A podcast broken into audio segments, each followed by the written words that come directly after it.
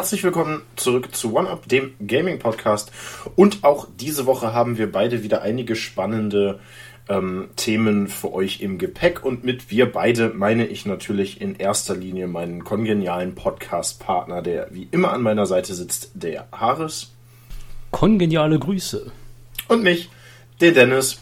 Ähm, Haris, wir haben ganz viel vor heute in der Folge. Ähm, und du hast aber gesagt, du hast ein paar kleinere News für uns, die du ganz gerne am Anfang der Folge einmal präsentieren möchtest. Äh, ich bin gespannt, weil ich habe äh, aufgrund von Urlaub in den letzten anderthalb Wochen nichts mitbekommen, was im Gaming passiert ist. Ich habe auch nicht, nichts gezockt, also die Entzugserscheinungen setzen so langsam ein. Äh, Haris, was sind das denn für News? Äh, es ist nur eine News, über die ich sprechen möchte. Es gibt bestimmt noch einen Haufen News, aber ich muss auch sagen, ich habe nicht so viel aufgepasst. ähm, aber seit unserem letzten Podcast ist eine Sache, die ich interessant finde. Es ist leider auch gar nicht so eine tolle News. Ähm, aber seit unserem letzten Podcast, ich habe jetzt das, genau das Datum nicht, wann es verkündet wurde, aber äh, Dedelic, die Entwicklungs- oder jetzt ehemalige Entwicklungsfirma aus äh, Hamburg, das deutsche äh, Spielestudio, hat jetzt verkündet oder wurde jetzt in den letzten Wochen verkündet, dass sie eben nicht mehr als Entwickler tätig sein werden, sondern nur noch als Publisher nach diesem, ja, man kann es nicht anders sagen, katastrophalen Release von dem Herr der Ringe Gollum-Spiel. Ähm, ein Spiel, was konzeptuell seltsam angefangen hat und in der Umsetzung komplette Bauchlandung gemacht hat, was einfach wirklich schade ist. Also mittlerweile, also das Internet hat ja schon fast suffisante Freude daran gehabt, dieses Spiel zu zerreißen und man kann es ihm, man kann den Leuten das ja fast nicht verübeln, weil es halt wirklich echt nicht gelungen war und viele, viele seltsame Entscheidungen damit verbunden waren. Aber das war jetzt wohl dann der, der Sargnagel für die Inhouse-Entwicklung. Und es ist, ich finde es halt ein bisschen schade. Äh, ich hatte den halt durchaus mehr Erfolg auch mit so einer großen IP gewünscht weil ich schon einige Spiele von denen mag. Ich muss zugeben, ich habe am Ende, ich habe mehr Spiele von ihnen gekauft, als dass ich gespielt habe. Aber die, die ich gespielt habe, vor allen Dingen natürlich als alter Point-and-Click-Adventure-Fan. Also die äh, Edna bricht aus und dann äh, Harveys neue Augen, die beiden Teile. Dann die Deponia-Reihe. Da waren schon ein paar gute Sachen dabei. Und auch die DSA Point-and-Click-Adventures. Und dann gab es ja noch ein paar andere äh, Standalone wie A New Beginning und Night of the Rabbit. Und die zum Beispiel habe ich beide irgendwann mal gekauft und äh, bisher immer noch nicht gespielt. Und das ist jetzt, also ich meine, die Spiele sind ja ewig alt und ich habe sie auch schon seit bestimmt fünf Jahren und äh, noch nicht gespielt. Und auch den dritten Teil von Deponia habe ich noch nicht gespielt. Und auch wenn ich so hier und da meine Probleme oder Kritiken auch an Deponia in der Reihe hatte und es auch Gründe gab, warum ich dann irgendwann ein bisschen äh, abgefallen bin, äh, sind das einfach tolle Spiele und da ist halt da sehr viel coole Sachen, coole Ideen dabei und die mir halt echt Spaß gemacht haben. Und deshalb finde ich es ein bisschen schade, dass das jetzt so gekommen ist. Ähm, ja, das ist halt so eine News. Ich fand sie doch irgendwie bemerkenswert, zumindest weil ich halt eben auch so eine gewisse Sympathie für das Studio hatte, auch wenn ich jetzt nicht so genau weiß. Ich habe auch verschiedenes über das Studio und Geschäftsgebaren gelesen, aber da kann ich, habe ich jetzt nichts Verifizierbares gefunden, deshalb will ich da jetzt gar nicht drauf eingehen, aber ähm, ja, mindestens die Entscheidungen, die sie rund um das Gollum-Spiel getroffen haben, waren ja äh, offensichtlich problematisch oder nicht besonders schlau. Und äh, ja, es ist schade. Sie haben jetzt noch ein paar coole Sachen als Publisher äh, unter ihrem ähm, äh, in ihrem Portfolio. Also das, äh, so das Online-Spiel Baro Trauma, was ich auch ein paar Mal gespielt habe, ist äh, unter wird von denen gepublished. Auch die die ähm, Shadow Tactics. Ich schmeiße mal den Namen. Äh, ja, ja, das wollte ich gerade noch erwähnen. Also ich war ja hauptsächlich ein sehr großer Fan von den Shadow Tactics äh, Blades of the Shogun Sachen und habe ja auch immer gehofft, weil das Ganze ist ja jetzt auch schon ähm, ein paar Jährchen älter, nämlich seit 2016 irgendwie so, Ende 2016. Und habe da dann immer gehofft, dass, weil der Name ja auch, ne, Shadow Tactics und dann kommt noch was, äh, lässt ja, ja vermuten, dass es halt tatsächlich irgendwie zumindest mal geplant ist, eine Reihe draus zu machen.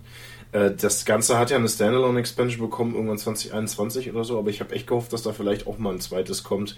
Äh, aber da hast du ja jetzt auch schon gesagt, das war ja äh, hauptsächlich dann Dedelic als äh, Publisher. Äh, also das ist auch soweit angekündigt, dass das noch, also ich weiß nicht, ob noch ein zweiter Teil angekündigt ist, aber zumindest diese Tätigkeiten, also diese Marke als was sie publishen, die ist noch im Rennen. Also die, da, da musst du die Hoffnung noch nicht aufgeben, weil sie das halt eben nicht selber entwickeln.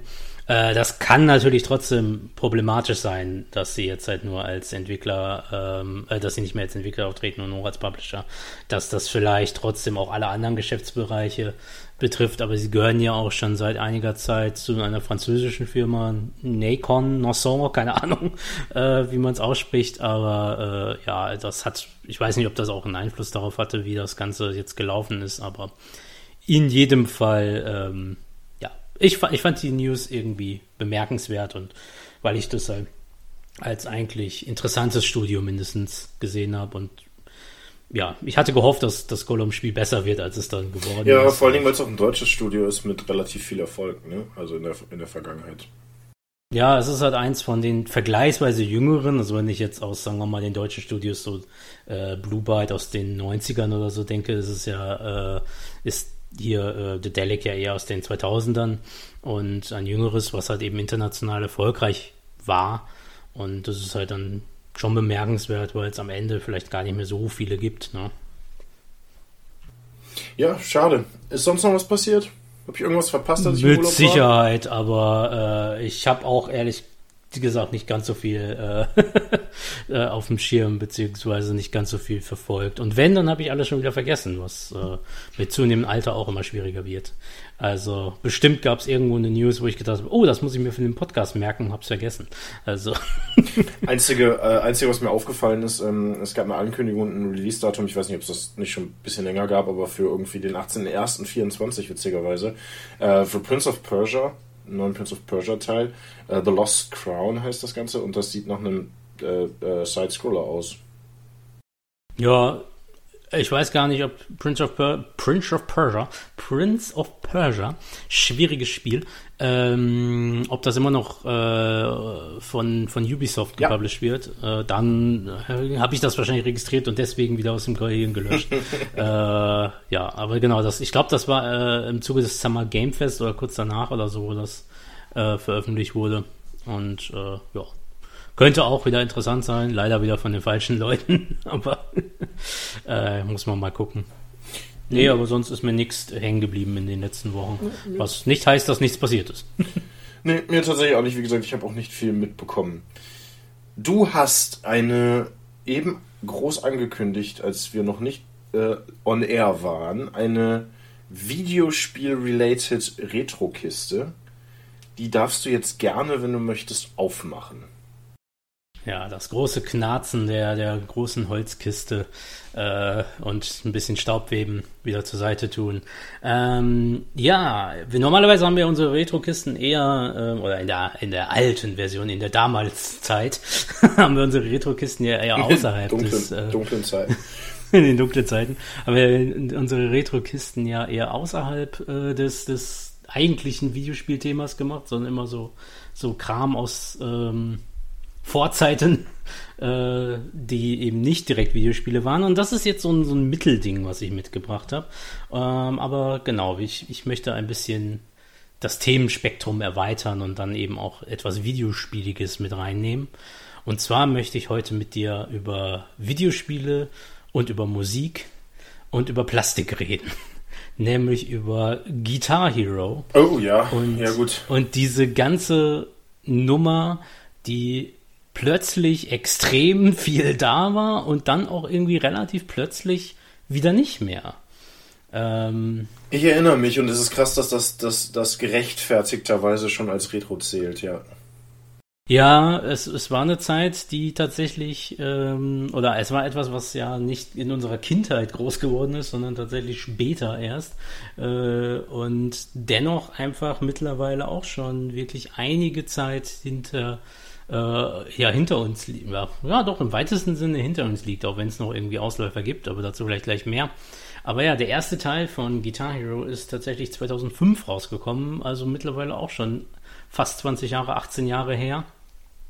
Das ist, ich würde mal sagen, das ist angemessen Retro. Ja, ja, auf jeden Fall, ja. Also, äh, es ist schon krass, wie wie alt das mittlerweile ein ist und eben wie, ich sag mal, äh, wie groß das zwischenzeitlich war. Also ich habe zumindest eine Erinnerung, dass das plötzlich überall war und äh, jeder mit diesen den Plastikinstrumenten äh, gespielt hat. Äh, wie war denn so generell deine oder hast du damit viel gespielt? Wie war deine Erfahrung mit diesem, diesem Genre?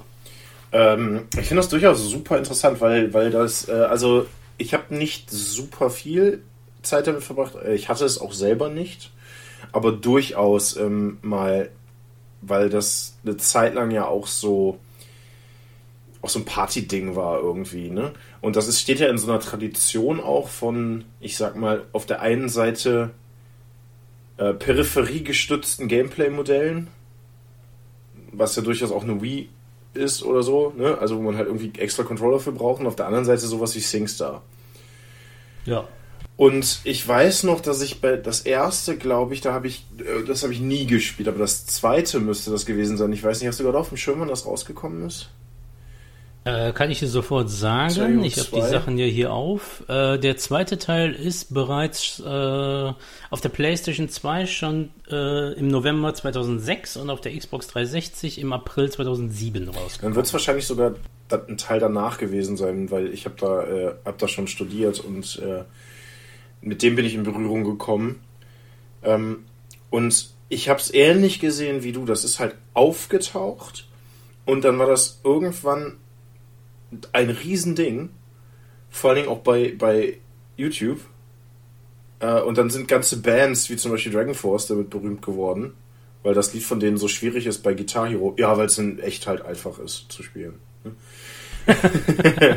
Also ich muss ganz ehrlich sagen, ich finde die, oder ich fand immer, und das ist jetzt so ein bisschen auch davon geprägt, dass 2007, als ich so die erste Erfahrung mit diesem Konzept gemacht habe, ich halt schon in der Band gespielt habe und schon, schon ein richtiges Instrument spielen konnte.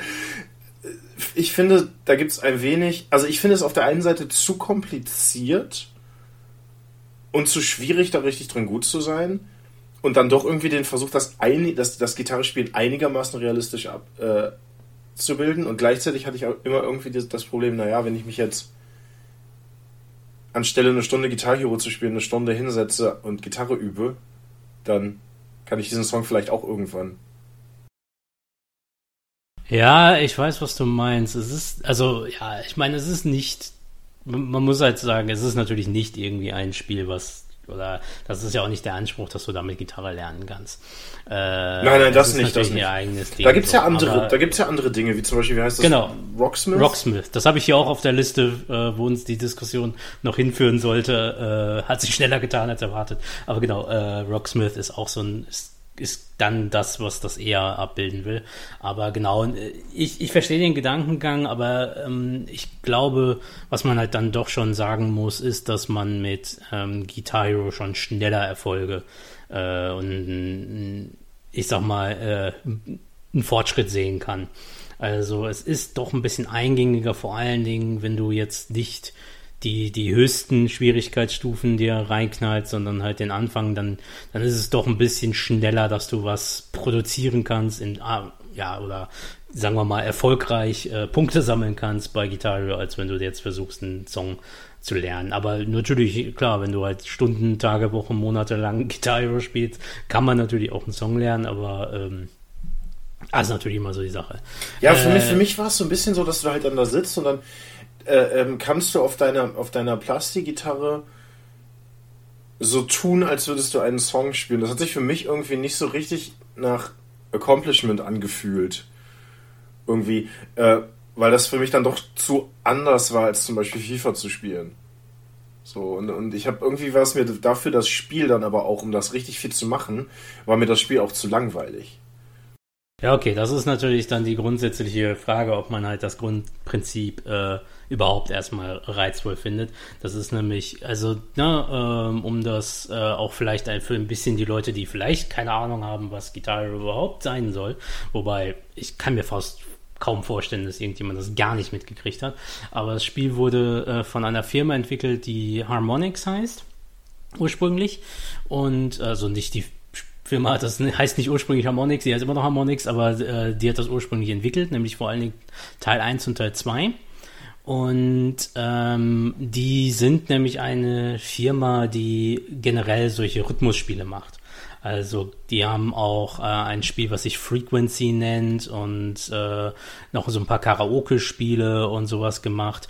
Und ähm, diese Spiele, ich meine, das ist ja ein ganzes Genre, ne? Also da kennt man ja auch die Tanzspiele, Dance Dance Revolution ist, glaube ich, der Klassiker, wo es im Endeffekt darum geht, halt irgendwie äh, von oben herabkommen bestimmte Button-Prompts, die man drücken muss und die musst du dann halt in irgendeiner Form, sei es bei Dance Dance Revolution mit den Füßen auf einer Matte oder eben bei Guitar Hero mit einem äh, Gitarrencontroller. Und das war halt so das Gimmick, was halt das Ding nochmal so auch als Spielzeug äh, oder als ne, etwas, was über ein normales Controller-Spiel hinausgeht, ähm, ja, was Aufmerksamkeit generiert hat, dass man halt diese Plastikgitarre, diesen Gitarrencontroller hatte, der halt, ich weiß gar nicht, wie viele Buttons der hat, ich glaube fünf ja, äh, ja. Hat, er, hat er fünf? Ich habe immer gedacht, der hätte sechs, von wegen Gitarren haben sechs Seiten und sowas. Nee, der hatte interessanterweise fünf. Zumindest mhm. äh, sehe ich jetzt gerade das Bild für den er Controller vom ersten Teil. Der hatte fünf und quasi den, ähm, den, den, ja, so eine, so eine Klappe, die das äh, Anschlagen der Seiten mit der rechten Hand simulieren sollte oder mit der linken Hand, wenn man Linkshänder ist. Und ähm, zumindest, wenn ich dieses Bild hier gerade richtig sehe, war es im ersten Teil, genau, waren es fünf Buttons. Und äh, es gab dann noch so ein Tremolo-Ding und ich glaube, es gab nachher noch irgendwie so Sachen, dass du den Controller nach oben bewegen konntest, um irgendwie, also so Motion Sense-Kram, vor allen Dingen, glaube ich, in der Wii-Version und so. So kleine Gimmicks haben sie dann auch noch an dem Controller verändert, aber das war so das Grundsetup. Und man musste dann entsprechend die Tasten drücken, äh, entweder kurz oder lang gehalten und dabei dieses Ding, also den, ja, die Seiten in Anführungsstrichen, dieses Seitenschalter äh, anschlagen und äh, oder manchmal auch nicht, je nachdem. Also es gab halt verschiedene Prompts und äh, man hat eben dann Songs gehabt, äh, meist, also echte Songs von echten Bands. Oder ich meine, gut, das ist jetzt keine sinnvolle Aussage. Song, bekannte Songs von kann, kann nicht für das Spiel entwickelte Songs. Großartig. Was wäre denn ein, ein echter Song von einer Fake-Band? Warte, Spinal äh, das, Tap. das stimmt. Oder äh, die, es gibt die, doch jetzt. Die, äh, ähm, ähm, die, die Ruttles oder so, oder wie hieß diese schwarz-weiß 60er Jahre Beatles äh, ähm, Parodie? Das Egal. weiß ich nicht, aber die Monkeys äh, vielleicht. Es gibt auch noch die, äh, es gibt eine KI-generierte äh, Metal-Band, die irgendwie aus 3D-generierten Orks besteht und die Power Metal machen. Also das wäre vielleicht ein echter Song von falschen Bands. Wie dem auch sei. Also ich meinte damit, dass es halt Songs, äh, die man halt aus, äh, die man halt so kennt und von irgendwelchen äh, Bands lizenziert wurden und nicht für das äh, Spiel entwickelte, eigens gemachte Musik.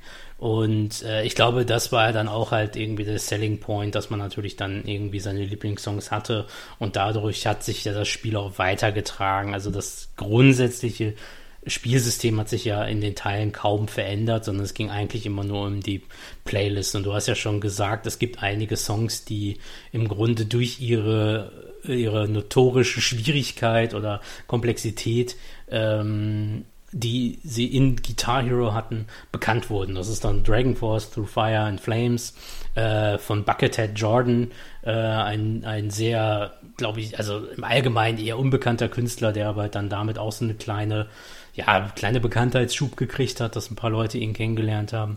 Äh, interessanterweise gab es im ersten Teil auch noch ein paar Versionen äh, oder Songs, die Coverversionen waren, weil damals das Ganze ja noch sehr klein und unbekannt war und die eben noch nicht die gesamten Lizenzmöglichkeiten hatten. Später, ab dem dritten Teil, ist nämlich äh, ist Harmonix auch nicht mehr der Entwickler und irgendwann ist das, äh, die Reihe nämlich zu Activision rübergegangen und Activision hatte dann äh, Zugriff auf, ähm, ich glaube, Universal war es, äh, auf jeden Fall auf irgendeinen Musikpublisher und dadurch ist die äh, Möglichkeiten halt auch nochmal, äh, welche Titel da reingekommen sind, extrem angestiegen. Also ich glaube, das war ab dem dritten oder vierten Teil. Ja, und, und äh, gleichzeitig sind aber tatsächlich ähm Harmonix äh, als Developer auch ähm, verantwortlich für den quasi Nachfolger dieser ganzen Nummer, nämlich Rockband. Genau. Die, die Idee dahinter ist nochmal ein Stückchen weiter. Ihr könnt euch vorstellen, wenn Guitar Hero halt diesen extra Controller mit der Gitarre machen wollte, dann ist Rockband eher so, äh, ja, ihr könnt eine ganze Rockband sein und hier habt ihr auch noch ein quasi Computerschlagzeug. Um damit rumzuspielen und jemand muss auch singen. Und die Idee, glaube ich, war, dass Leute ständig Partys feiern und dabei so tun, als wären sie eine Rockband mit diesem Spiel.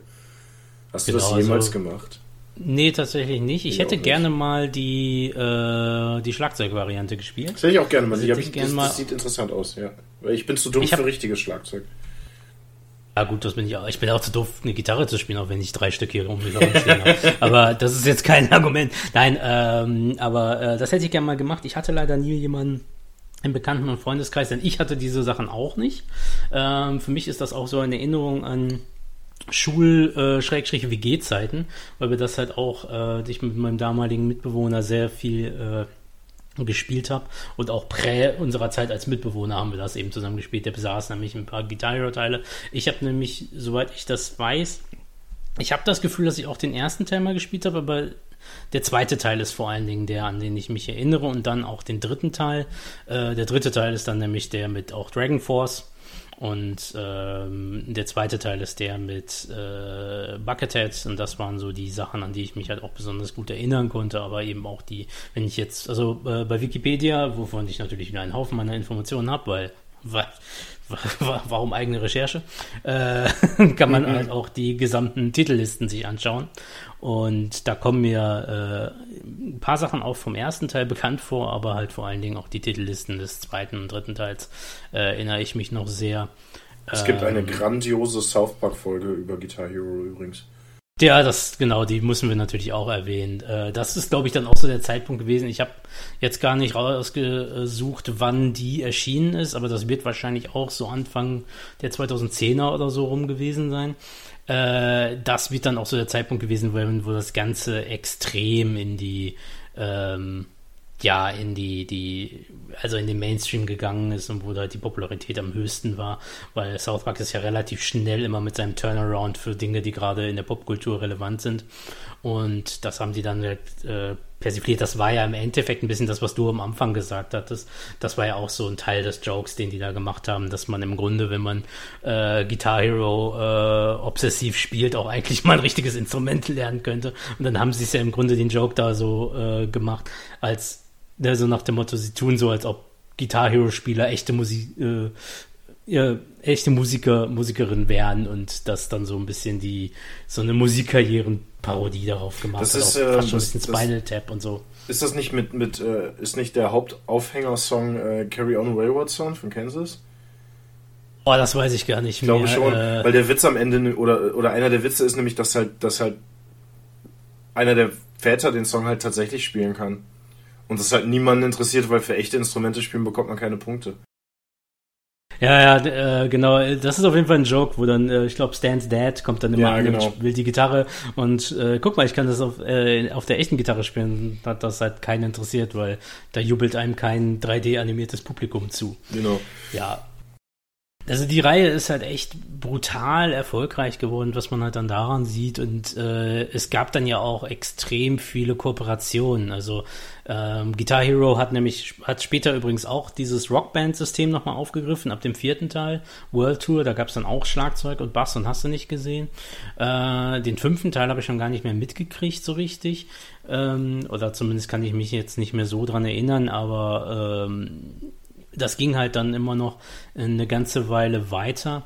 Und es gab vor allen Dingen auch Ableger, die ähm, die für mit mit einzelnen Bands lizenziert waren. Also es gab ein äh, Aerosmith, äh, genau Aerosmith, Metallica, äh, ich, Van Halen. Metallica. Ich weiß ganz gar nicht, welches äh, Guitar Hero und welches Rockband war, aber sowohl als auch gab es halt solche Lizenzdeals. Also es gab auch einen Beatles Teil, wenn ich mich richtig erinnere. Das ist Rockband. Ähm, ja, Guitar okay. Hero ist Aerosmith, Metallica und Van Halen und Rockband hat dann unter anderem die Beatles und noch irgendwie ein paar mehr.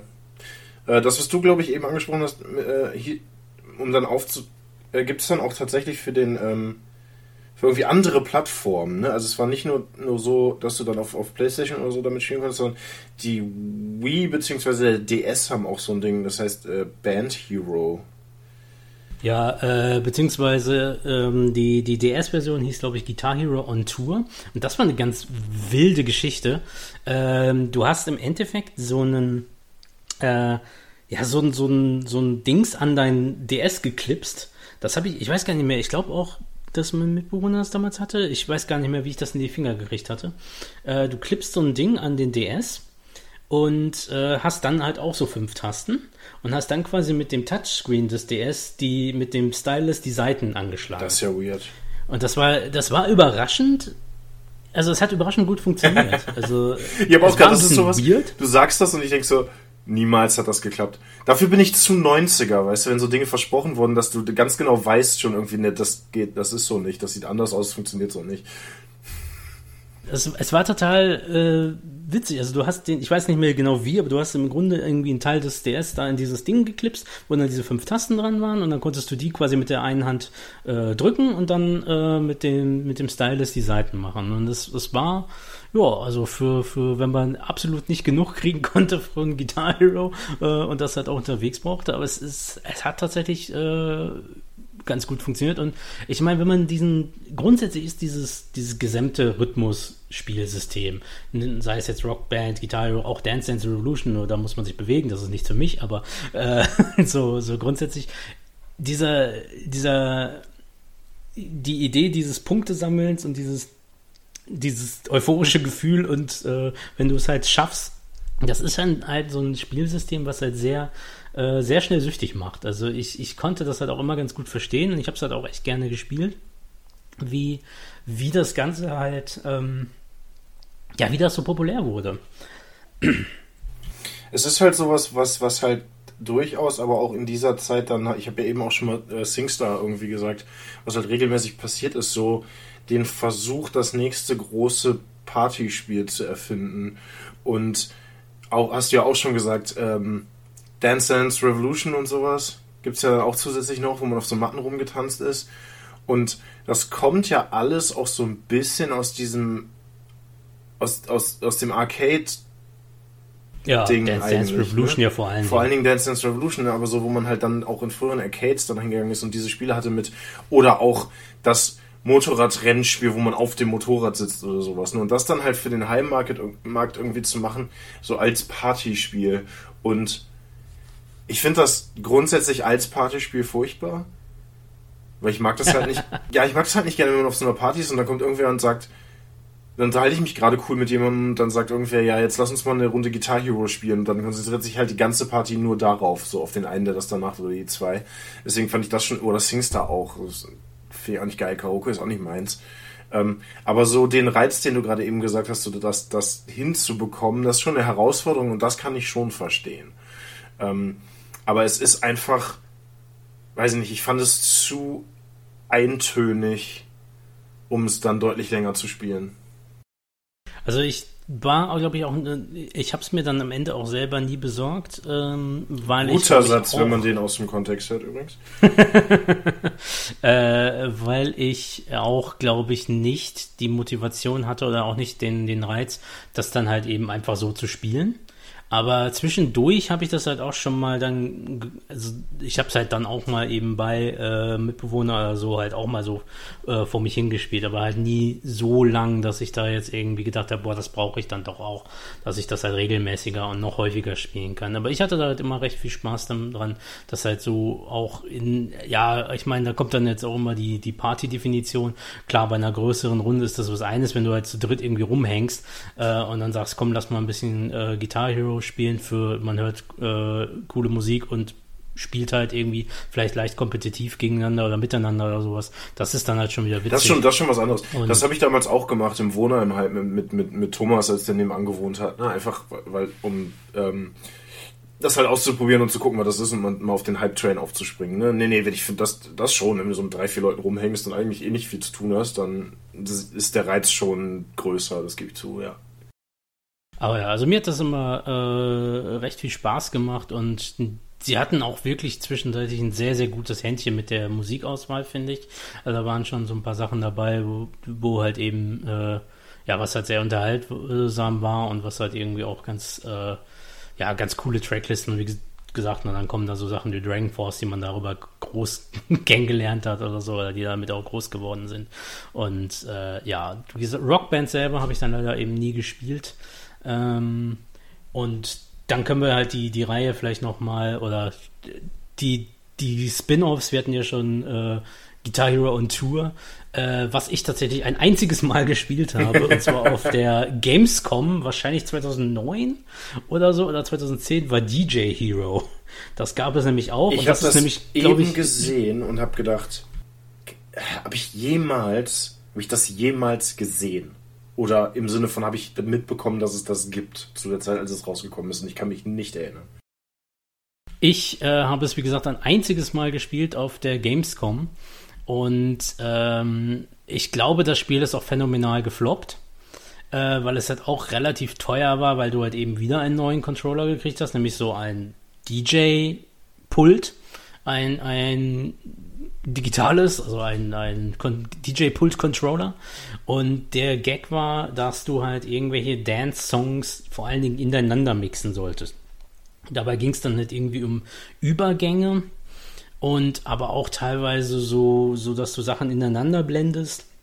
Und äh, ich habe ehrlich gesagt, als ich das dann damals in dieser Demo-Version ausgespielt habe, glaube ich schon dem, zu dem Zeitpunkt nicht ganz verstanden, wie das funktionieren soll und was genau die Button Prompts mir sagen, weil es nicht so simpel war wie jetzt bei äh, oder so so direkt, wie das jetzt bei äh, Guitar war, äh, da kommt ein grün, grüner Punkt, du drückst den grünen Button, sondern du musst es halt irgendwie mit diesen beiden Turntables und dann halt auch irgendwelche Knopfen, äh, Knöpfe drücken, musstest du halt irgendwie mehr machen, um dann halt Songs ineinander zu blenden und auf bestimmten Lautstärken und halt irgendwie so und so viel Prozent von dem rein und ich weiß nicht mehr genau, wie es war. Also ich glaube, ich habe es damals schon nicht verstanden, jetzt kann ich mir auch schon nicht mehr dran erinnern, schon gar nicht mehr dran erinnern, wie es funktioniert. Äh, ich fand es halt, ich wollte es unbedingt ausprobieren damals, weil ich gesagt habe, uh, cool, neues Gimmick.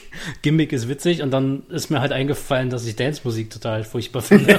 und, äh, damit leider überhaupt nichts. Also das ist halt das Problem, dass ich halt mit der Musik auch so gar keine Verbindung hatte und dann wenn man da halt drin ist, ist das, glaube ich, nochmal eine ganz andere Ecke. Aber ich habe es halt ehrlich gesagt dann nicht verstanden und dann halt auch, nachdem ich das da gespielt habe, nicht viel von gehört und ich habe das Gefühl, dass das vielen so ging, dass sie das vielleicht nicht so ganz nachvollziehen können, dass es halt nicht so intuitiv war, weil man, glaube ich, auch ein bisschen mehr Interesse an so DJ-Mixing und sowas haben musste, um das halt zu verstehen, während eine Gitarre relativ eingängig verständlich ist. Und äh, deshalb ist es, glaube ich, nicht so erfolgreich gewesen. Zumindest gab es da halt auch keine, jetzt nicht tausend Nachfolger und sonst was über Guitar Hero und es ist relativ untergegangen. Ja, ein weiteres Ding, was dann darauf aufbaut oder was dann versucht, irgendwie auf den Zug aufzuspringen, was ich tatsächlich ganz interessant fand, was ich aber auch nie in real gesehen habe, ist äh, von deiner Lieblingsfirma entwickelt, leider, ähm, Rocksmith. Ähm, und zwar ist das ein Spiel, was auf quasi was ähnlich funktioniert wie Guitar Hero, aber im Unterschied zu Guitar Hero kannst du deine eigene Gitarre da anschließen. Oder du konntest auch ein Epiphone-Bundle kaufen mit dem Spiel und einer Gitarre. Und dann konntest du mit einem, ah, der Harris hat es, das gute Rocksmith-Kabel, ja, dann konntest du mit einem quasi Klinke zu USB-Kabel, äh, das hat auch einen Namen, ich habe vergessen, wie es heißt, ähm, das Ding, ja, ich glaube, es heißt nur, also es heißt, glaube ich, nur Rocksmith-Kabel. Rocksmith-Kabel, ne? Ja. Und das kannst du dann äh, ans USB, äh, äh, an USB-Port anschließen und dann mit der Software eben ähm, spielen. Unter anderem auf der Xbox 360 und der PlayStation 3. Und da geht es dann eben darum, dass dieses Spiel sich eher so vermarkten möchte oder das damals wollte, als quasi Tool, um das zu lernen, um Gitarrespiel zu lernen, ne? um Songs nachzuspielen. Da war weniger, glaube ich, dieses äh, was Guitar Hero ja hat, so dieses fühl dich wie ein Rockstar, sondern eher so dieses Lernen, Lernen Gitarre zu spielen. Und ich kann mich daran erinnern, dass das einfach nur so semi-erfolgreich war, weil es eben bessere Methoden gibt, um Gitarre zu lernen und Guitar Hero anscheinend das bessere Spiel war, um dich wie ein Rockstar zu fühlen. Ja, also genau, ich habe es gekauft, auch wenn es Ubisoft war. Das war leider, äh, ich meine, das erste ist, glaube ich, äh, 2011. Genau, und äh, ich habe, glaube ich, die 2014er Version, also Rocksmith 2014. Dann gab es noch ein späteres, was sich Rocksmith Plus nannte. Davon habe ich aber auch ehrlich gesagt noch gar nicht so richtig was mitgekriegt. Ähm, also das habe ich schon vor. Ich habe es aber auch deutlich später erst gekauft ähm, und irgendwann mal äh, gebraucht äh, dieses Rocksmith-Kabel geholt und die Steam-Version. Also es gibt es halt eben auch auf Steam. Und ähm, Genau, also dieses Spiel von der ganzen Aufmachung her und sowas hat halt weniger dieses Yeah Party äh, Rockstar Ding mit großen, also ne, in, bei Guitar Hero hast du ja auch teilweise dann irgendwelche äh, später dann auch irgendwelche 3D Avatare von irgendwelchen Rockstars von Slash und äh, Tom Morello und Ozzy Osbourne oder weiß ich nicht, wer da alles noch so dabei war, äh, die dir dann halt zujubeln oder mit denen du dann in einer Band spielen kannst. Und dann gibt's halt eine Storyline, wo du halt dann von irgendwie einer Garagenband zu riesigen Stars wirst und sowas. Also ne, dieses ganze Thema und so ein bisschen Parodien auf äh, dieses ganze ähm, Musikbusiness werden da halt irgendwie zelebriert. Und das ist bei Rocksmith halt weniger so, sondern es gibt dann halt eher so Sachen wie du hast ein äh, ganzes Videotutorial zum Halten der Gitarre, zum wie du halt eben äh, Akkorde greifst und so ein Kram. Also es ist halt schon deutlich mehr ein Tutor äh, oder versucht hat, das so mehr zu machen. Ähm, ja, und du hast, kannst dann eben deine echte Gitarre da anschließen und äh, Songs nachspielen, aber nach einem ähnlichen Prinzip. Also er zeigt dir halt eben an, wo du anschlagen musst, nur dass du halt dann nicht fünf Button hast, sondern halt eben die Seiten der Gitarre und dir so tab-mäßig sagt, in welchem Bund du greifen musst. Und dann halt auch eine, es hat halt auch so, eine, so einen ansteigenden Schwierigkeitsgrad. Also dass dir am Anfang die Songs simplifizieren, dass du halt quasi nur zwei Noten mitspielst von so einem äh, Riff oder sowas und dann wird das halt immer komplizierter, bis du quasi das echte Riff nachspielst und dann halt auch in der Geschwindigkeit, die es gedacht ist. Was ein super interessantes Konzept ist, was inzwischen ja voll in ist und du das überall findest, weil das ja eins oder zumindest eine der früheren äh, Dinge ist, die versucht, das, das tatsächlich auszunutzen, nämlich dieses Phänomen der Gamification. So dass du halt versuchst, irgendwie Alltagsdinge mit Achievements zu belegen. so, ne? Also wenn du halt quasi mit deinem Fitness-Tracker eine Runde um den Block gehst, dann kriegst du die, du bist eine Runde um den Block gegangen, Achievement. So, und das, das ist, das ist dieses Gamification-Ding auch mit den Ringen bei der Apple Watch zum Beispiel, ne? dass du die Ringe auffüllst und dann halt deinen Fortschritt sehen kannst und dafür Auszeichnungen bekommst. Und das ist ja hier auch der Versuch, ne? weil du ja wirklich, normalerweise hast du ja, wenn du Gitarre lernst, wenn du einen Song lernst, ist das, ja, für, also für mich ist das so eine selbstbelohnende Aktivität, ne? Also, dass du halt quasi, du, du, du, dein Fortschritt ist, das ist halt Fortschritt, dass du merkst, dass du besser wirst und dass du den Song halt nachspielen kannst.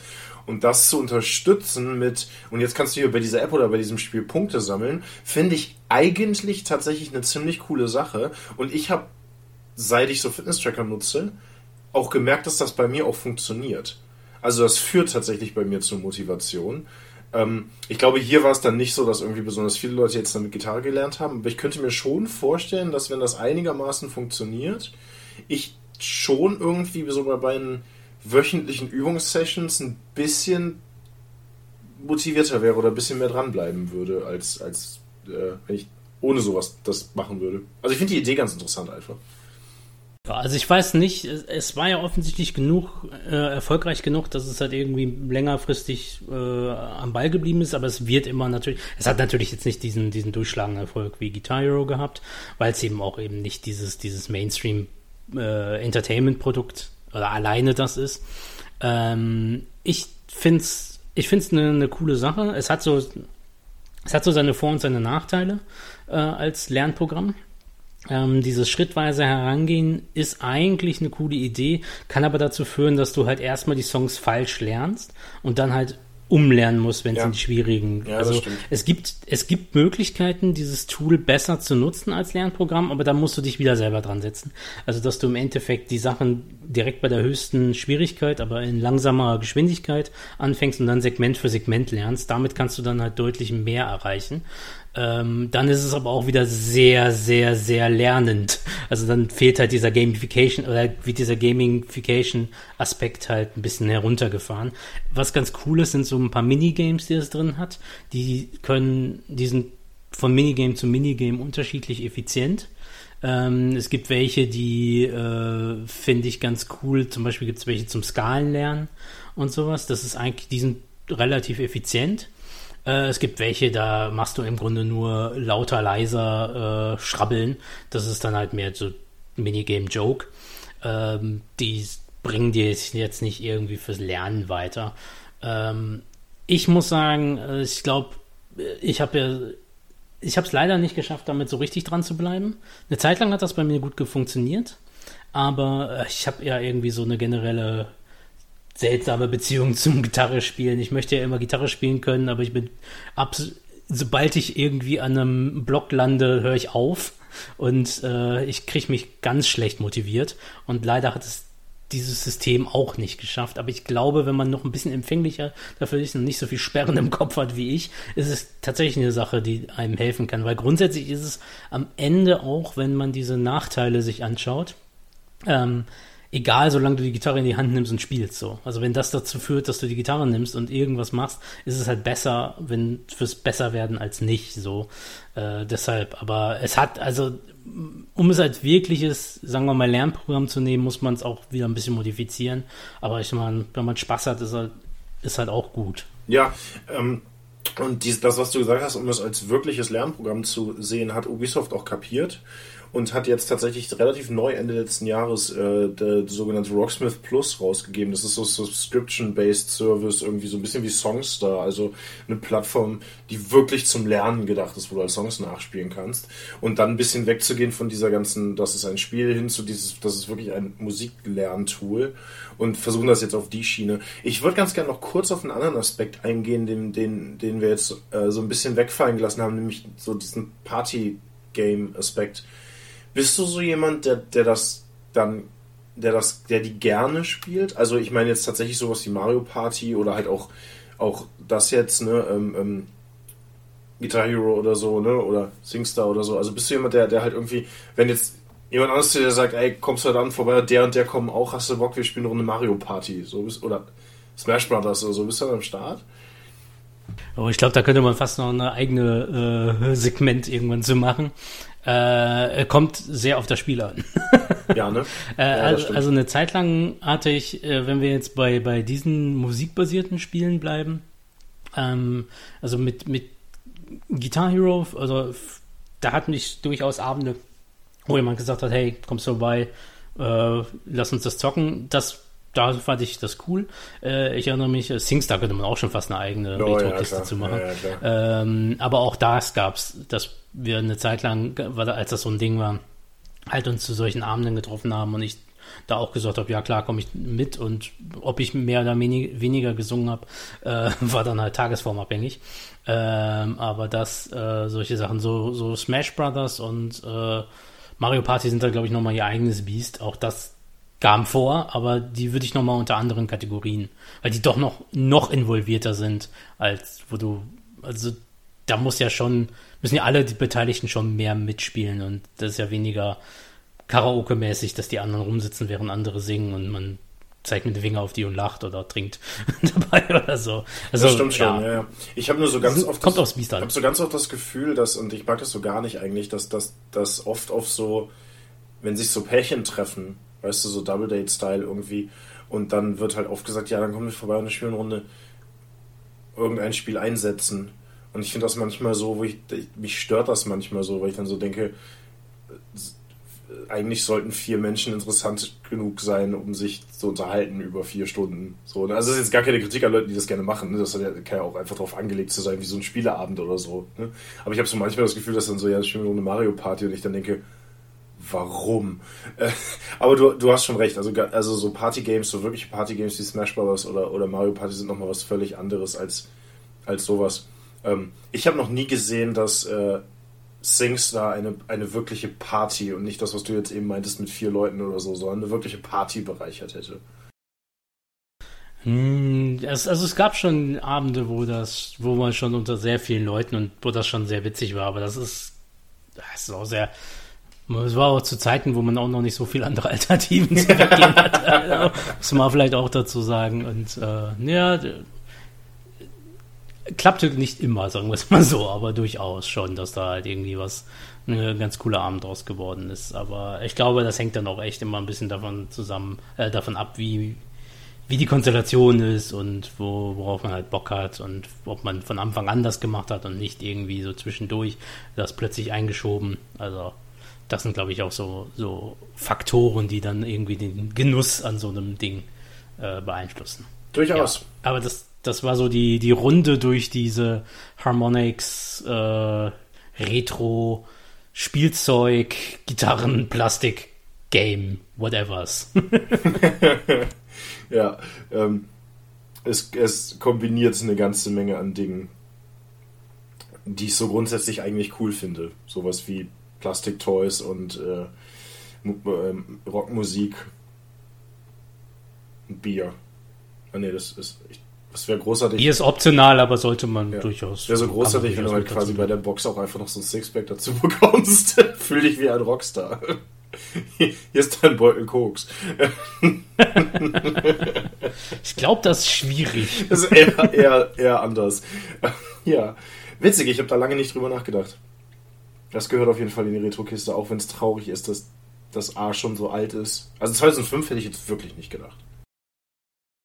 Nee, also ich habe auch gedacht, das ist schon äh, länger her. Ich habe 2013, so 14 gedacht, ehrlich gesagt. Äh, also ich müsste jetzt gerade mal gucken, aber der also Guitar Hero 6, was der letzte nummerierte Teil ist, ist auch schon von 2010. Und dann kamen halt diese ganzen Ableger. Äh, die sind aber auch alle bis in dem Zeitraum. Also das waren irgendwie fünf Jahre, wo die ganzen Guitar Hero Sachen rausgekommen sind. Und dann kamen halt noch später die, die Rockband-Sachen, die gingen ein bisschen länger, wenn ich das richtig im mhm, Kopf habe. Ich glaube auch. Bin mir aber auch nicht ganz so sicher. Und dann gab es natürlich auch so Sachen, also Rockband hatte auch so DLCs und äh, so ein Kram. Aber so im Großen und Ganzen war das halt dann von, von Mitte der 2010er bis dann, also äh, Mitte der 2000er bis Anfang der 2010er und dann nahm das halt auch stetig ab, bis auf so Kleinigkeiten. Ja. Haares. Kennst du eigentlich noch? Kennst du eigentlich noch Heart of Darkness? Und ich meine nicht die Joseph Conrad, äh, den Joseph Conrad Roman. Da muss man natürlich sein, seine Bildung flexen, dass ich natürlich auch den Roman kenne und oder die Novelle. Die Novelle, äh, ja. Und, Entschuldige äh, bitte. äh, ich, äh, wir da müssen wir ja beide unser Anglistikstudium flexen ja. und dass wir das heute lesen mussten. Äh, aber oh, ist tatsächlich eins der interessanteren, äh, also fand ich zumindest auch eins der interessanteren äh, Texte, die man lesen kann. Ja, er hat ein paar gute Zitate auf jeden Fall. ja, nee, aber äh, wir reden jetzt von dem PC bzw. PlayStation-Spiel Heart of Darkness. Und ja, ich kenne es noch. Allerdings, äh, du hattest mich jetzt im Vorfeld schon darauf vorbereitet, ähm, aber bis zu dem Zeitpunkt, dass du es mir jetzt im, kurz vor der Folge gesagt hast, habe ich tatsächlich auch seit Jahren nicht mehr an dieses Spiel gedacht. Mir ist ich es damals gespielt random, habe. weil ich ein paar Retro-Gamer folge auf, auf äh, Social Media, ist mir dieses Bild vorgeschlagen worden von einem, der hat das, der hat das nämlich sich irgendwie nachgekauft oder so und, und dann habe ich dieses Bild gesehen mit diesem Logo und dem ähm, Cover, was ich gleich noch ein bisschen beschreiben werde und ich habe aber instant sofort mich wieder daran erinnert. Also ich habe da ab, hätte dir vorher nicht sagen können, dass es dieses Spiel gibt. Also wenn jemand gesagt hätte, zähl mal alle PS1-Spiele auf, die du gespielt hast, dann wäre ich nicht auf dieses gekommen. Und als ich aber dieses Logo gesehen habe, habe ich dann sofort wieder dran gedacht. Ähm, es ist von Infogrames. Es ist 1998 zumindest für die PlayStation 1 erschienen. PC-Release-Datum weiß ich jetzt gerade nicht.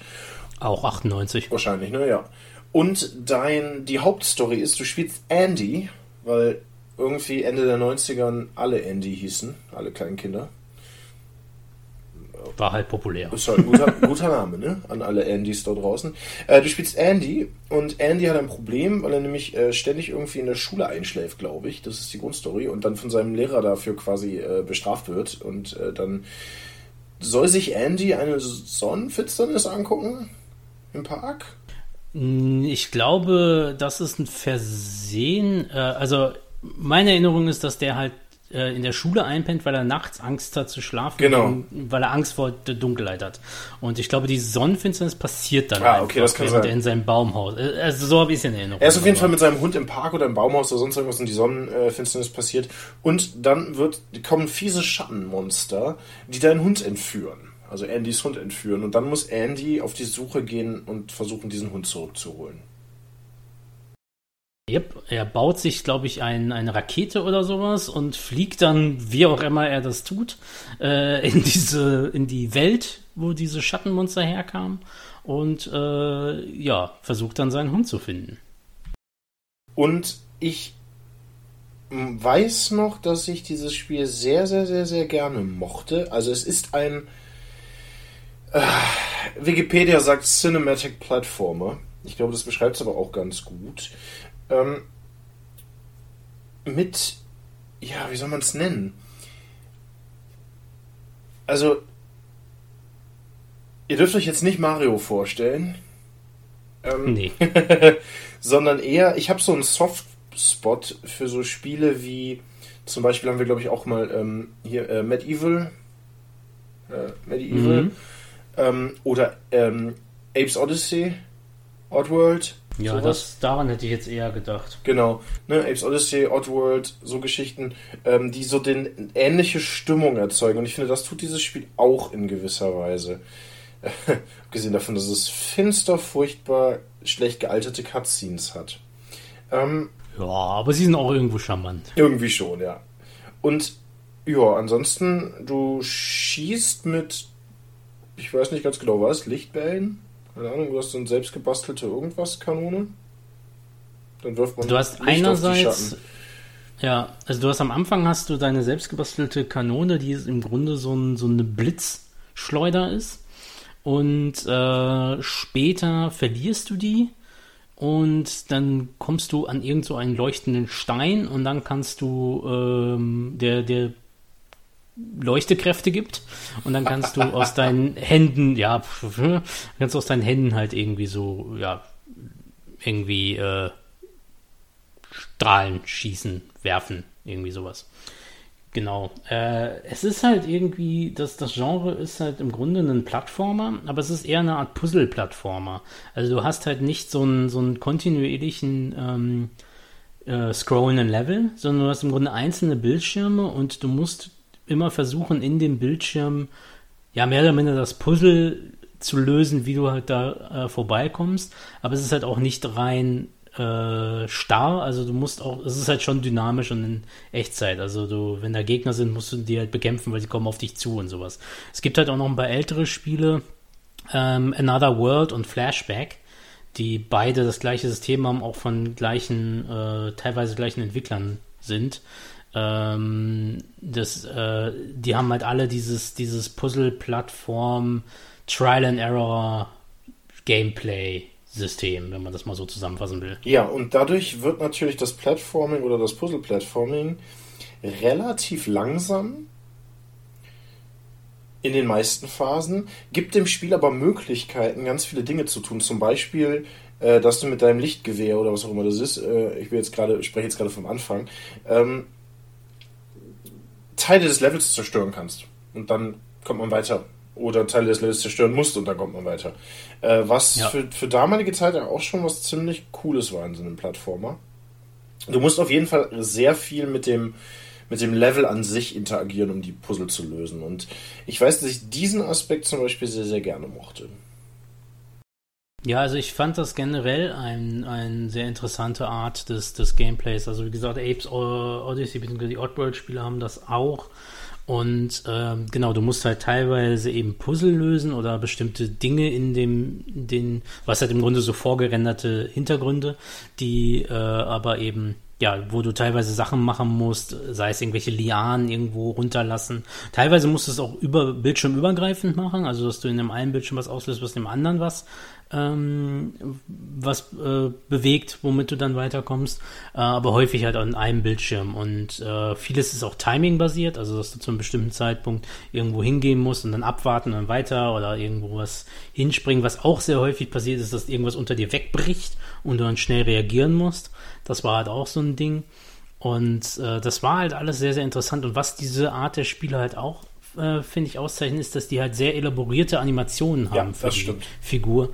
Was halt eben dazu führt, das ist halt kein Mario, der halt sofort springt, wenn du drückst, sondern der realistisch ist vielleicht das falsche Wort, aber du hast halt eine Springanimation, dass der halt in die Knie geht und dann oder halt eben eine, sich abstößt und dann halt weitergeht. Und du hast halt auch so Kombos von wegen, dass wenn du aus dem äh, Spurt ähm, springst, dann macht er halt eben einen längeren Satz, aber der hat auch eine bestimmte, ja, halt eine bestimmte ähm, äh, Flugrichtung. Also du kannst halt nicht wie Mario im Flug äh, steuern oder sowas, weil der springt halt, ne? Das ist, das es fühlt sich halt auch alles an, als ob diese Figur halt eben Schwerkraft hat und eben irgendwie, ja, und durch diese elaborierten Animationen, die ganze Zeit auch ein bisschen Verzögerung haben, macht das das halt das Plattforming und das äh, Jumping halt auch irgendwie nochmal ähm, ja anders und auf seine eigene Art ja schwieriger oder beziehungsweise auf jeden Fall spezieller als jetzt irgendwie ein Mario oder Mega Man oder sonst was. Was natürlich den Nachteil hat, dass äh, im Gegensatz zum Beispiel zu einem Mario oder einem Mega Man sich das Ganze dann schon manchmal ein bisschen clunky anfühlen kann. Also ich habe es im Kopf, dass dieses Spiel das relativ gut hinkriegt, aber da gibt es ja auch einen Haufen andere Beispiele. Unter anderem diese, was ist das, äh, die, die, diese Zelda, wo sie das Zelda-Label draufgeklatscht haben für dieses Disk-Based. Die, ja, das, das Philips-Programm. CDI. CDI, ja. Ja, genau. ja, die hatten auch so ein bisschen übertriebene Animationen, aber die waren, es war nicht so ganz das gleiche, aber ja, die, die hatten auch ja, ja, mehr weil, Animationen. Weil, weil das äh, bei dem CDI einfach schlecht gemacht war. Ja, aber genau da war das ja, also hier war das halt intendierter und da war das halt einfach schlecht. So, ähm, aber du hast recht, äh, das macht es zwischendurch clunky und es kann auch zu Frust führen, weil, äh, also das ist halt auch so ein Ding. Dieses Spiel ist knüppelschwer. Ja, mega schwer. Ähm, diese Spiele sind generell, aber das ist halt auch so ein, ein Vertreter. Ich kann mich auch nicht erinnern, wie ich das geschafft habe, weil ich erinnere mich daran, ich bin mir nicht 100% sicher, ob ich es komplett durchgespielt habe, aber ich kann mich ich habe vor, ist auch schon wieder einige Jahre her, habe ich mal auch ein ähm, Gameplay-Video davon gesehen, was halt eben das Spiel, also im Grunde ein Let's Play. Und dann habe ich halt äh, gesehen, dass ich damals wohl sehr, sehr weit gekommen bin. Ich konnte mich nicht mehr 100% an das Ende, also ich kann mich nicht erinnern, ob ich das ändert, aber es gab ein paar Szenen zum Schluss, an die ich mich auf jeden Fall erinnern konnte, dass ich die gespielt habe. Das heißt, ich muss da sehr, sehr weit gekommen sein. Und das kann ich mir nicht erklären, wie ich das geschafft habe, weil ich halt unfähig und ungeduldig bin. und wie ich das dann damals hingekriegt habe, keine Ahnung. Aber irgendwie hat mich dieses Spiel so weit gepackt. Äh, ich weiß auch, dass ich das mehrmals angefangen habe. Also ich bin da definitiv ein paar Mal frustriert ausgestiegen. Aber ähm, es hat mich so weit gepackt, dass ich das anscheinend irgendwie geschafft habe, zumindest relativ weit zu bekommen. Also ich weiß nicht mehr, ob es ob es durch war, aber vielleicht so zwei Drittel oder sowas, drei Viertel, irgendwas um die Kante, müsste ich, glaube ich, geschafft haben. Und äh, das, dafür, dass ich halt eigentlich nicht so geduldig bin, äh, spricht das für das Spiel. ich hab's auch. Das, was ich noch im Kopf habe, ist positiv, sagen wir es mal so immer natürlich geprägt dessen, dass das eins dieser Spiele war, was ich nicht später nochmal gespielt habe, sondern was ich wirklich tatsächlich einfach irgendwie 1998 gespielt habe und das war's. Also ne, die Erinnerungen, die ich dran habe, sind jetzt auch schon 13 Jahre her. I wish. ähm, deswegen kann ich, ne, weiß ich jetzt nicht, äh, ob es wirklich objektiv tatsächlich ein richtig gutes Spiel war, aber ich habe nur positive Gedanken daran. Also ich habe es, glaube ich, später gespielt. Ähm, ich habe es ich bin mir nicht 100% sicher, aber ich meine, ich habe es auf dem PC gespielt. Äh, und auch wieder etwas, was ich aus einer Spielesammlung hatte. Vielleicht habe ich es aber auch auf der Playstation gespielt. Da kann ich mich nicht mehr so hundertprozentig dran erinnern. Ähm, woran ich mich halt erinnere, und ich glaube, was mich auch sehr, sehr stark ähm, gefesselt hat, waren halt auch diese Cutscenes, die halt diesen interessanten, also sehr, sehr cartoony waren und halt eben auch so einen Cartoon-Humor hatten, äh, die ja sehr witzig waren. Es gab diesen komischen Diener von dem, dem Fürst der Finsternis, äh, was so ein, so ein rosa-lila komisches Rüsseltier war, was äh, einfach in seiner, weiß nicht, Fieslichkeit sehr unterhaltsam war. Und äh, gab noch so ein paar andere fantastische Figuren da drin, die halt äh, auch sehr, äh, ja, die das Ganze halt irgendwie sehr witzig gemacht haben. Ähm, und ich meine, das war auch so ein Spiel, wo am Ende irgendwie so angedeutet war, das war alles ein Traum oder vielleicht doch nicht Geschichte so. Aber das, das weiß ich nicht mehr so ganz genau. Ich weiß, dass ich das nur sehr, sehr mochte, weil das auch von, von, vom Vibe her, von der Stimmung her, auch so reinpasste, wie du gesagt hast, eben in diese ganzen End-90er Cartoons, Anfang 2000er Cartoons. Äh, und ich mochte die, die, die Atmosphäre tatsächlich. Ja, das, war halt ganz cool, weil es so eine Mischung hatte aus diesem Cartoon und äh, Zeichentrick, also nur dann halt eben vorgerendert, aber so von dieser Atmosphäre, aber es hatte halt immer diese, wie der Name schon sagt, Finsternis, aber auch so eine, so eine, so eine wirklich ja wirklich düstere Atmosphäre. Also es, es durch auch dadurch, dass diese Monster dann doch relativ creepy waren und halt wirklich nur so Schatten und ähm, dann halt auch dadurch, dass das Spiel so schwer war und du konntest halt auf sehr kreative Art und Weise sterben. Also es gab sehr, sehr viele Todesanimationen für Andy, was halt das Ganze auch so ein bisschen makaber gemacht hat. Absolut. Und das hatte auch wie so eine interessante Stimmung erzeugt. So ein bisschen dieser Clash auch von Cartoon und überdrehten Comicfiguren zu, also war jetzt nicht, war jetzt nicht Ren Stimpy überdreht, aber halt schon eben cartoony und äh, dann halt eben diese, dieses makaber düstere dazu. Das war schon ein interessanter Clash. Mich erinnert das so ein bisschen an, kennst du äh, äh Courage, the Cowardly Dog? Ja, ja, sagt mir Der feige was. Hund, der bei, bei, den Großeltern lebt oder was auch immer das ist, der ständig vor allem Angst hat. Ist auch so ein Cartoon, so ein bisschen, mhm. das hat so ein bisschen Ren Stimpy Optik kann sogar sein, dass dieselben Leute sind, die das gemacht haben. Ist von 96 und das erinnert mich so ein bisschen daran. Nicht nur, weil da ein Hund drin vorkommt.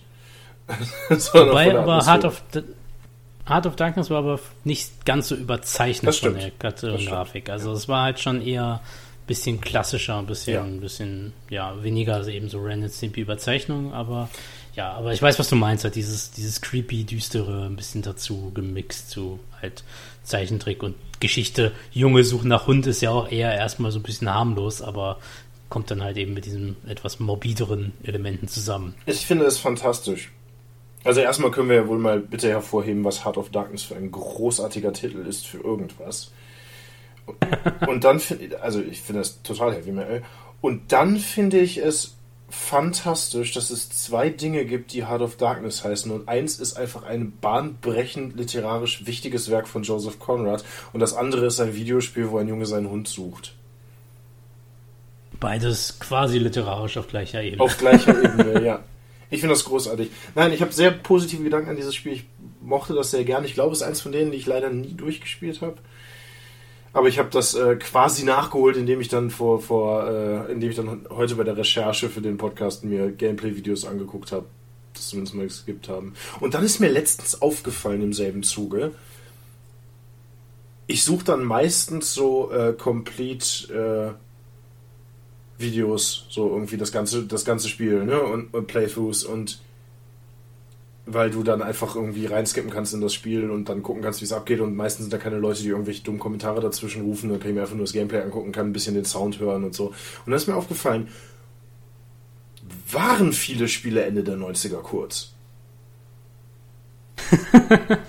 ja, ich meine, das Spiel hatte, glaube ich, auch eher so die Variante, es dauert halt lange, weil es schwierig schwer ist. ist. Und wenn ja. du es, wenn du es einmal kannst, ist es auch so, es ist halt ein bisschen Trial and Error. Also wenn, wenn du irgendwo mal rausgefunden hast, was der optimale Weg ist und du einigermaßen, also es gibt ein paar Geschicklichkeitselemente, die man halt drauf haben muss.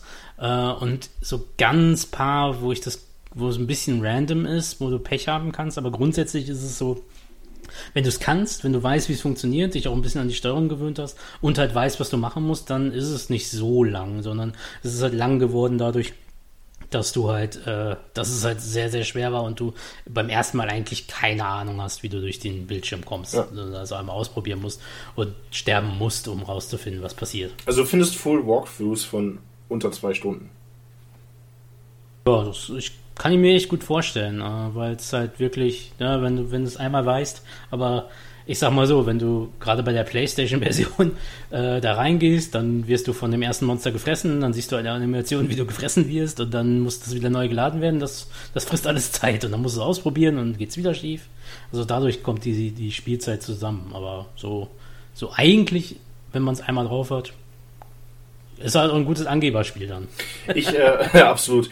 Äh, ich möchte einmal kurz noch darauf hinweisen, dass es einen ähm, Kanal gibt. Äh, ich weiß nicht, ob das die sind, die das jetzt unbedingt, die das gemacht haben oder ob die das nur gepostet haben. Das, das äh, weiß ich jetzt nicht. Aber ähm, es gibt einen YouTube-Kanal, der hat etwas rausgebracht. Äh, das nennt sich Heart of Darkness PS1 und die haben dieses Spiel ähm, die haben ein Upscale gemacht zu 4K, indem sie künstliche Intelligenz benutzen.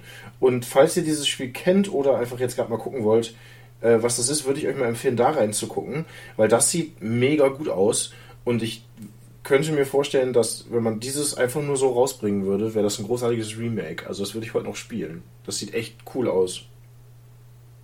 Ja, ich meine, wenn man so Render-Grafiken so ein bisschen upscalen kann und das tatsächlich über äh, KI oder sonst was hinkriegt, dann sind die halt ja ne, immer noch schön, so, weil ich meine, die sind halt vorgerendert, da muss nicht, nichts in Echtzeit oder sowas berechnet werden, sie müssen einfach nur schön gemacht sein. Ja, also die Cutscenes also, sind immer noch ein bisschen, sehen halt immer noch so aus, wie sie aussehen. Also das ist schwierig, das ist wahrscheinlich schwieriger jetzt ja. irgendwie zu upscalen, aber das, halt das, statisch das Gameplay mit den Animationen sieht, sieht mega gut aus. Also ich würde das, ich würde das kaufen.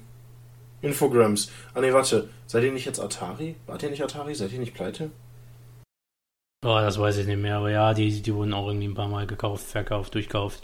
Äh, ist ja schwierig. Also ich weiß halt auch, der einer der Hauptentwickler war ähm, oder einer war Eric äh, Chahi. Eric Chahi, ja, so, also Franzo ja, Franzose auf jeden Fall.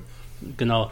Und äh, ich, der war auch zwischenzeitlich bei Ubisoft, hm, kommen heute unangenehm häufig ja, vor. Du. Und ich weiß gar nicht, wo der jetzt gerade äh, unterwegs ist, aber der hat, glaube ich, äh, der war auch eine Zeit lang nicht mehr aktiv und dann wieder so immer versuchen, glaube ich, über Kickstarter oder sowas. Ich kann ja sein, dass ich Quatsch erzähle, aber ähm, ja, also weiß ich nicht, auch nicht gerade, wo der unterwegs ist, aber wenn das wäre was, wo er, glaube ich, ran müsste oder so das Team. Aber ich habe auch keine Ahnung, wie die Rechte jetzt gerade verteilt sind. Also es ist tatsächlich so, dass äh, ähm, Infogrames heißt jetzt Atari SA. Ähm, ah, die waren das, die die, die Markenrechte Genau, die haben die Markenrechte haben. von Atari gekauft. Ähm, und gleichzeitig hat, hat Infogrames aber ihr, ihre Assets äh, äh, Namco Bandai verkauft. Ah, okay. Super also schwierig also, alles. Ich weiß nur, dass Infogrames durchaus einer dieser Publisher war. Äh, ähm, das Logo kenne ich sehr, sehr gut, dieser Regen, dieses Regenbogengürteltier. Ja, die waren auch Was ständig überall aufgetaucht ist. Ja, da war viel. Eine Menge viel rausgebracht. Ja. Äh, also das war einer der größeren ähm, Publisher meiner Jugend. So. Grundsätzlich. Alone in the Dark übrigens, wobei das Remake von kommt, ist äh, auch Infogrames. Sowas. Eine Menge gemacht. Ja, das stimmt. Hm. Jo, also ich kenne es noch. Äh, die, die, Frage von Anfang. Ich kenne es noch und äh, es ist eine schöne Erinnerung, die du da aufgebracht hast, weil auch ich habe da echt lange nicht mehr drüber nachgedacht. Das freut mich. Das und, wäre sehr, das ist ein cooles Spiel. Sehr, sehr toll gewesen wäre das, wenn du einfach so kennst du eigentlich noch Heart of Darkness und du gesagt hättest ja und dann hätten wir was anderes gemacht. Gut, so könnte man die Rubrik auch mal machen. Äh, ist vielleicht jetzt für das Format des Podcasts ein bisschen uninteressant, aber hey, so ein 5-Minuten-Podcast. Kennst du eigentlich noch? Ja? Okay, tschüss. Letzte Rubrik des Tages, Haus. Ja, Haareshass liebe Gemeinde. heute. liebe Gemeinde, wir sind zusammengekommen, um zu hassen. äh, so, so, wird jetzt immer die Anleitung sein. Äh, ich, ich möchte ja diese Rubrik ein bisschen nutzen, um mich irrational über irgendwelche Kleinigkeiten aufzuregen, die eigentlich überhaupt nicht wichtig sind. Das finde ich, äh, also ich werde wahrscheinlich nicht drum hinkommen, irgendwann mal die ernsten Themen ähm, anzusprechen, aber vielleicht machen wir das in anderen Rubriken. Heute habe ich auf jeden Fall etwas, was absolut begründet äh, eine Kleinigkeit ist, über die ich mich aufrege. Und zwar möchte ich mit dir über das Sammeln von Zeugs in Videospielen reden. Das Sammeln von, von Zutaten, von Materialien, von whatever. Und du kannst es dir denken, dass ich äh, darauf gekommen bin, unter anderem beim Zelda-Spielen. Das begleitet mich jetzt seit einigen Wochen, auch einigen Wochen in diesem Podcast. Das wird es auch noch tun, weil das Spiel sehr, sehr umfangreich ist. Aber tatsächlich hatte ich diese Idee auch schon, als wir über Survival-Spiele gesprochen haben, äh, nicht über Survival, über ähm, Adventure-Spiele gesprochen haben und auch über ähm, äh, und ich dann halt eben die Tomb Raider-Reihe und auch noch ja, über bei Fallout, bei Skyrim oder sonst was. Und ich möchte direkt mal anfangen. Ich möchte eigentlich gar nicht so sehr, also es ist nicht so, dass ich grundsätzlich keinen Bock auf das Sammeln habe. Eigentlich finde ich das sehr, sehr cool.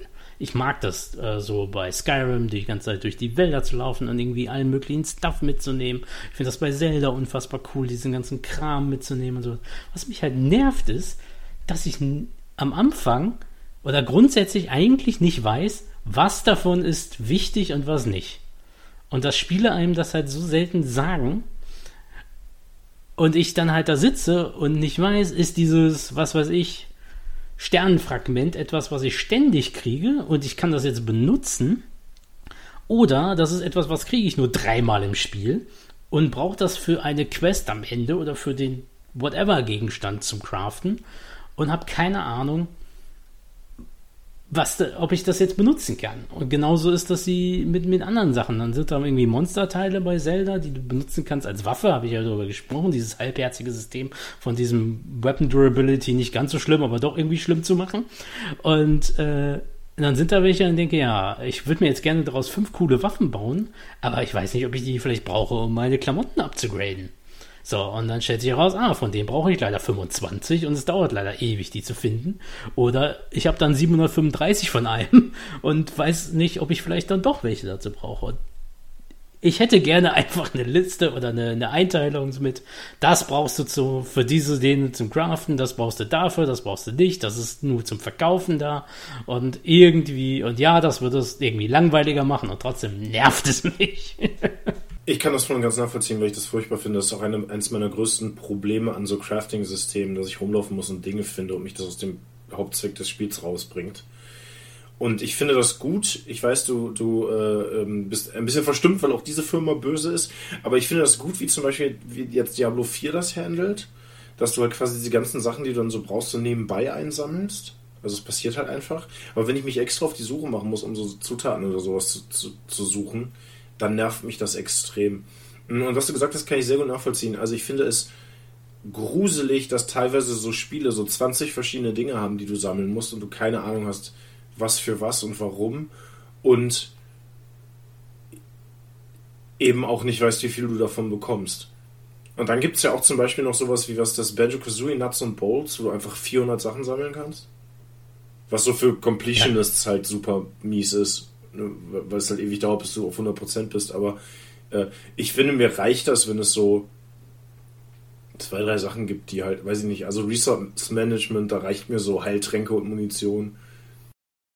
Ja, also so, so Sachen wie äh, so, so Kram wie bei Benjamin Kazooie und sowas, das meine ich jetzt auch tatsächlich weniger, so wo du halt einfach ne, Sachen Ja, ja, ich, ich habe das jetzt in einen Topf geworfen damit, ja, ja. ja. Aber äh, also ich mag grundsätzlich das Sammeln. Also zum Beispiel, es kommt halt auch echt auch wieder aufs Spiel an. So. Äh, bei Zelda ist halt dieses Exploring der Teil, den ich am liebsten mag. Und da ist es halt total cool.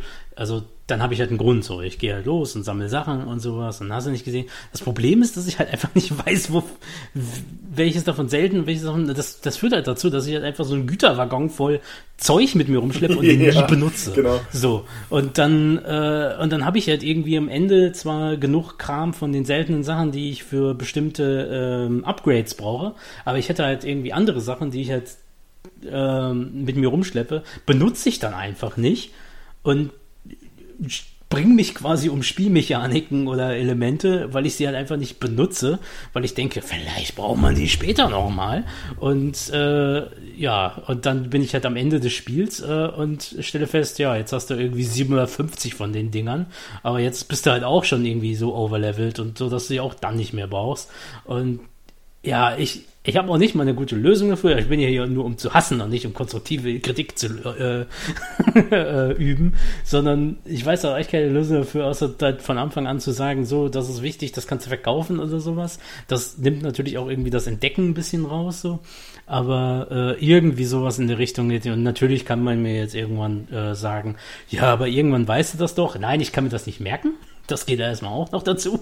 Ich kann mir nicht merken, ob das so ist oder so.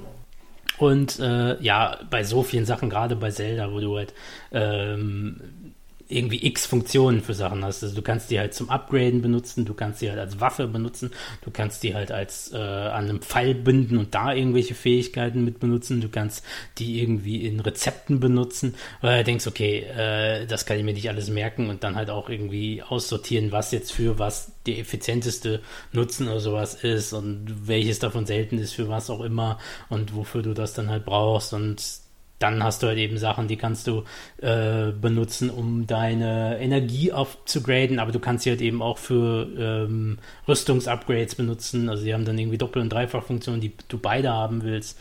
Ich meine, am Ende läuft es darüber hinaus, dass du halt das ganze Hyrule einfach entleeren musst von allen Dingen, so, äh, wenn du alle Upgrades haben willst. Und äh, ja, ich, ich würde einfach gerne mehr wissen, was davon ist. One, one of a kind und was ist halt irgendwie das Zeug, was einfach so rumliegt. Und klar, bei bestimmten Sachen kann man es irgendwie erkennen.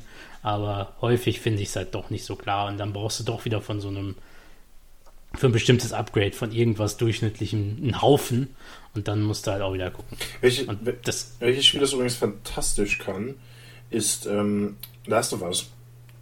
Weil da gibt es halt vier verschiedene, glaube ich. Es gibt Scheren, also äh, Klingen, ähm, Tücher, äh, Öl, Nägel. Ne, es sind auch Scheren. Egal, ich glaube, es gibt vier und Schrauben oder sowas. Und die sind alle für was ganz Bestimmtes da. Zum Beispiel die Schrauben, du sammelst halt Schrauben auf und die sind nur dafür da, deine Waffen zu upgraden. Je mehr Schrauben, umso mehr Upgrades. Oder du baust halt aus den anderen Sachen, baust du halt einen Baseballschläger mit einem Nagel drin oder so. Und dann kannst du halt zwar quasi irgendwie das, die Textilien und das Öl kannst du halt für drei verschiedene Sachen benutzen, aber du weißt halt immer ganz genau, die sind eine das, dieses Spiel spielt ja damit, dass du in so einer Zombie-Apokalypse unterwegs bist und Ressourcen knapp sind. Deswegen musst du dich halt dann doch schon konsequent entscheiden, welches der Dinge du machen, du haben möchtest. Aber die sind halt auch einfach gleich stark. Und du hast halt niemals da irgendwie das Gefühl, du müsstest dir das aufsparen, falls später noch was passiert.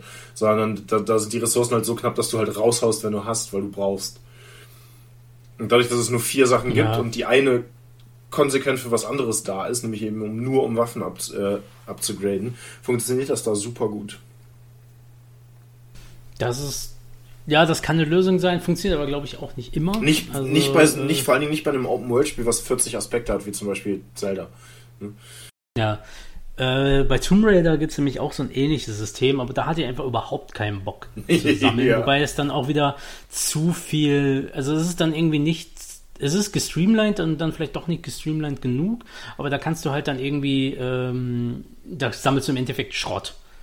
Und dann halt irgendwie, äh, das ist so das, das Hauptding. Dann sammelst du halt irgendwie noch so ein bisschen Pflanzen oder sowas. Dann kannst du, musst du aber auch noch äh, Tiere jagen, wenn du das äh, fertig haben willst. Dann hast du noch irgendwie Federn und Stöcke für deine Pfeile. Also es wird dann halt dann doch so, es ist alles relativ klar und zugeordnet und es ist halt auch irgendwie nicht besonders, dass irgendwas selten ist oder sowas. Aber es ist halt irgendwie so, da ist dann halt so viel Kleinbist, wo ich halt irgendwie dann einfach keinen Bock mehr habe, das zu sammeln. Das liegt aber auch daran, dass ich dieses Exploring, dieses halb-open World bei ähm, Tomb Raider halt dann, also da fehlt mir dann halt der Spaß am Erkunden, den halt Zelda hat. Und äh, ich, wie gesagt, ich mag an sich dieses, dieses, ich kann einen Haufen witzigen Kram ähm, sammeln. Irgendwie finde ich eigentlich ganz cool, aber äh, ich finde es irgendwie, ich weiß nicht. Ich würde halt gerne wissen, dass alles sehr, äh, dass ich nicht so drüber Gedanken machen muss, was davon selten ist und was nicht. Und dass es vielleicht irgendwie, weiß ich nicht, dass man sich vielleicht eine, eine, eine Raritätsskala einfach hat oder durch das Erkennen oder Erkunden halt auch mit ähm, quasi angezeigt bekommt. So zu jedem Item kannst du dir einblenden lassen, wie selten und wie schwierig ist das, das zu bekommen oder sowas. Das wird dann halt bei so einem Zelda, wenn du 5000 Funktionen hast für einen Teil, auch recht kompliziert, das irgendwie gut einzusortieren. So, äh, aber solche Informationen wünsche ich mir. Wird aber dann natürlich auch sehr schnell zu einem sehr komplexen Spreadsheet. Aber wie gesagt, ich habe keine Lösung, ich habe nur Wut. Was ein gutes Motto für diese Kategorie ist. Wir hoffen, euch hat mal wieder gefallen, was ihr hier hört. Wenn ihr des Öfteren einschaltet, dann werdet ihr wissen, dass wir schon einen relativ großen Katalog an Folgen angesammelt haben. Und den gibt es zu hören bei allen gängigen Podcast-Plattformen, wie zum Beispiel Amazon Music oder Spotify oder iTunes oder Apple Music oder dieser oder oder oder oder. Grundsätzlich, wenn ihr auf irgendwelche Podcast-Apps aber keine Lust habt, dann gibt es unsere Folgen auch immer zu hören auf unserer wunderbaren Website. Da gibt es einen Webplayer, da ist unser gesamter Backkatalog und diese Website hat den fantastischen Titel www.oneuppodcast.de Ich bin jede Woche, äh, jede Folge über glücklich, wenn das nicht das Mal war, dass ich angeschrien werde. Je nachdem, wann ihr unsere Folge hört, wünschen wir euch ein wunderschönes restliches Wochenende. Auf jeden Fall aber einen guten Start in die neue Woche und wir hören uns wieder, wenn nichts schief geht, samstags alle zwei Wochen bei One Up, der Gaming Podcast. Macht's gut!